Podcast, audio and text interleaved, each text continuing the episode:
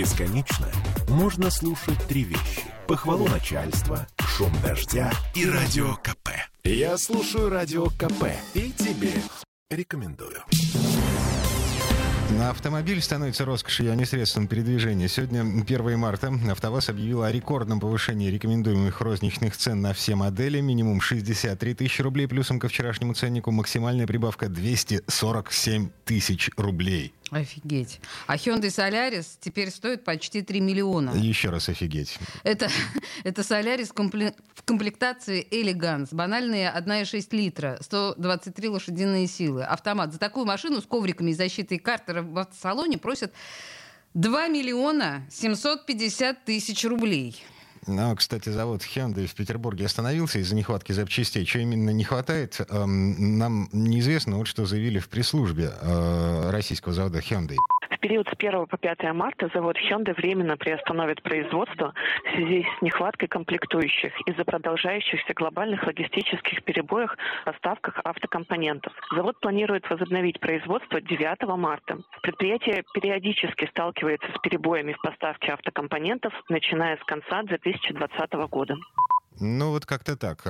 Параллельно можно сказать, что на заводе Nissan пока все в штатном режиме. В компании Toyota на наши вопросы не ответили.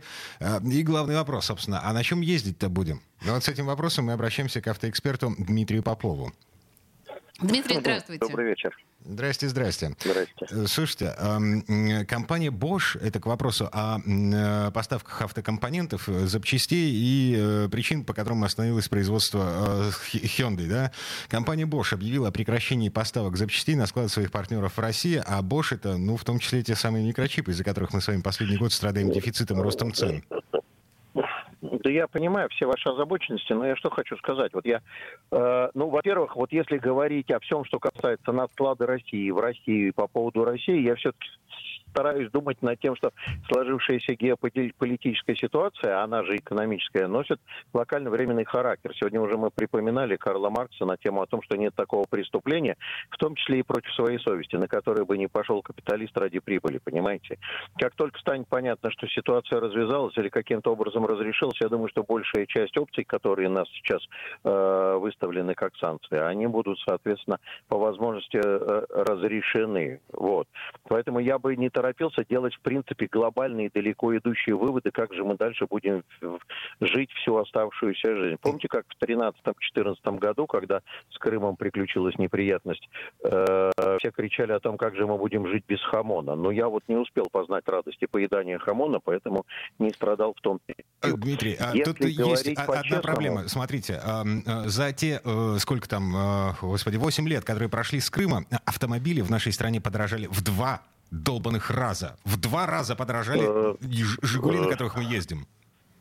Стоп, стоп, стоп, стоп, стоп, Дмитрий. Ну, во-первых, некоторые «Жигули», на которых езжу я, и в которых я сейчас сижу, они не в два раза подорожали, а всего лишь на 35%. Во-вторых, э, значит, ну, в принципе, в мире присутствует такая история, которая называется инфляция. Обратите внимание, что история с компонентами, она существовала независимо от глобальных моментов и была связана с кучей событий, в том числе и с э, проклятым несчастным коронавирусом. Это, пардонте, капиталистическая экономика, которая настолько же, насколько и привлекательна с точки зарабатывания больших денежных сумм, настолько же и неустойчива и нестабильна. Как сказал один экономист тут в эфире, что э, российская экономика не, о- ну, очень стабильна, но совершенно не прогрессивна. То есть мы не растем, но стоим на месте настолько уверенно, нас не сдвинешь. А, Что касается слушайте, в целом, Да, то- секунду. Но вот э, к этой Ну. мысли давайте вернемся чуть-чуть позже. Буквально через пару минут, потому что п- прямо сейчас на Давайте. нас реклама неумолимо наступает. Э, Дмитрий Попов, автоэксперт, у нас на связи в связи с вопросом, а на чем мы дальше ездить будем? Темы дня. Попов изобрел радио, чтобы люди слушали комсомольскую правду. Я слушаю радио КП и тебе рекомендую.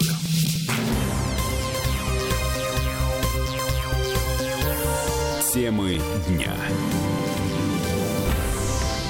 Китай в итоге захватит нас. Я имею в виду, э, мы пересядем на китайские машины, судя по тому, что происходит на автомобильном рынке. Мы вернулись в петербургскую студию радио «Комсомольская правда». Я Дмитрий Делинский. Я Олеся Крупанина. И, Дима, давай, пожалуйста, эксперту дадим слово и не будем э, банговать сами. Э, Дмитрий Попов, автоэксперт у нас на связи. Спасибо. Да, и вам спасибо.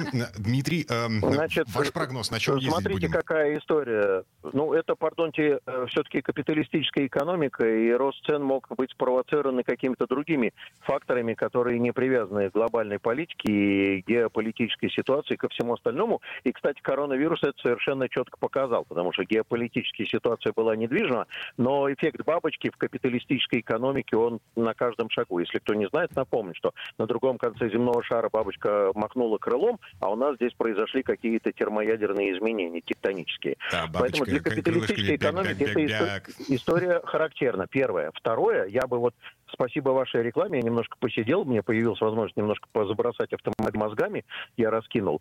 Э, ну, согласитесь, что рынок-то автомобильный в Российской Федерации, автомобиль перестал быть э, э, чуть более э, виповым товаром, или, так скажем, акцизным товаром. Ну, крайне доступен одно время, буквально там год, полтора, два, три, до начала коронавируса, автомобиль стал чрезвычайно доступен практически каждому.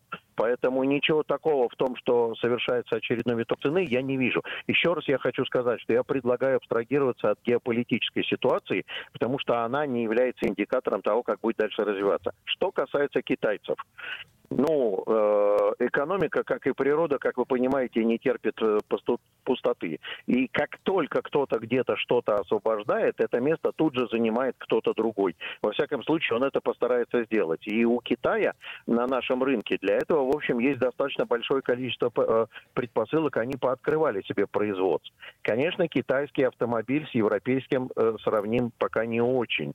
Основные проблемы кроются в качестве качестве э, металла, с которым они работают, в качестве самой сборки. Она, в общем, как из 90-х нам пришла, и довольно часто китайский автомобиль превращается через, как, через какое-то время в погремуху. Но понимаете, в чем дело, так сказать, время, оно как бы исправляет ситуацию. Что вот если китайские инженеры подхватят сейчас рено-логановских инженеров, которые сейчас простые, или хюндаевских, и пойдут с их знаниями и умениями, которые они здесь э, обрели на европейских и южнокорейских производствах, и пойдут налаживать свои производства. Отлично. Сколько времени и это пока... займет? Год? Два? Эм, ну, я, ду- бы... я думаю, что при желании все зависит от того, как будет развиваться динамика рынка. Еще раз э, хотел бы обратить внимание, что китайских автомобилей становится все больше и больше, и уже сейчас как бы э, народ... Я, мне все время казалось, что китайский автомобиль должен быть катастрофически дешев, и делать какой-нибудь крупный ховер э, джип, это в принципе неразумно, потому что он у них там 2, 3, 4 миллиона, и кто будет покупать, когда можно там, допустим, на Южную Корею посмотреть в этом же ценовом диапазоне. Но вот сейчас китайцы вот эти скачки цен постараются использовать в свою пользу сто пудов. Угу. И народ садится на китайский автомобиль крупный, и уже как бы вот эти все их блюстечки. У меня конкретно китайцам, кроме металла, качества сборки и точности копирования, у меня очень много претензий по эстетике. Потому что вот эта любовь, Сорокина любовь к блестящему, к белым э, кожам салонах, пластикам этим всем какие-то э, имитации под дерево. Это все такое, мне кажется, автомобильный кич. Не настолько благородно, как можно было бы сделать. Но это все устранимая история. Вот. И китайцы могут тут есть, в общем, основания думать о том, что они нас могут приобщить к, высокому искусству прекрасного китайского автомобиля. Вся последняя фраза в кавычках. Китайская цыганщина, знаешь, Дмитрий Попов был у нас это на связи. Да, это да, Олесь. Это вот сто пудов, если мы сходимся э, с вами в оценках эстетики, то я вас полностью поддерживаю. Спасибо, Чтобы везде Дмитрий. все мигало и светилось, и блестело. Да. Спасибо, Дмитрий. Слушайте, ни разу в жизни не трогал китайскую машину руками. И не трогал. Э, Но у меня Ford, извините, 2010 года всеволожской сборки. Господи, боже мой, Дима. Да, и я боюсь, что в ближайшем будущем все-таки придется пересесть. У меня была такая машина, обратите внимание, Дмитрий, что в свое время Европейский союз ав- автопроизводителей говорил о том, что всеволожский Форд собирается качественнее, чем испанский. Вот. Вот. Вот. Понимаешь, Дмитрий Попов, наш автоэксперт, был у нас на связи. Спасибо большое, Дмитрий. А, Хорошего вечера. Спасибо. Но- да, и я напомню, на всякий случай, значит, завод Hyundai сегодня объявил о том, что э, на 5 дней останавливает конвейер в связи с нехваткой автокомпонентов. Что будет дальше? Ну, как бы поживем, увидим. И мы снова не паникуем, Дима, мы снова не паникуем.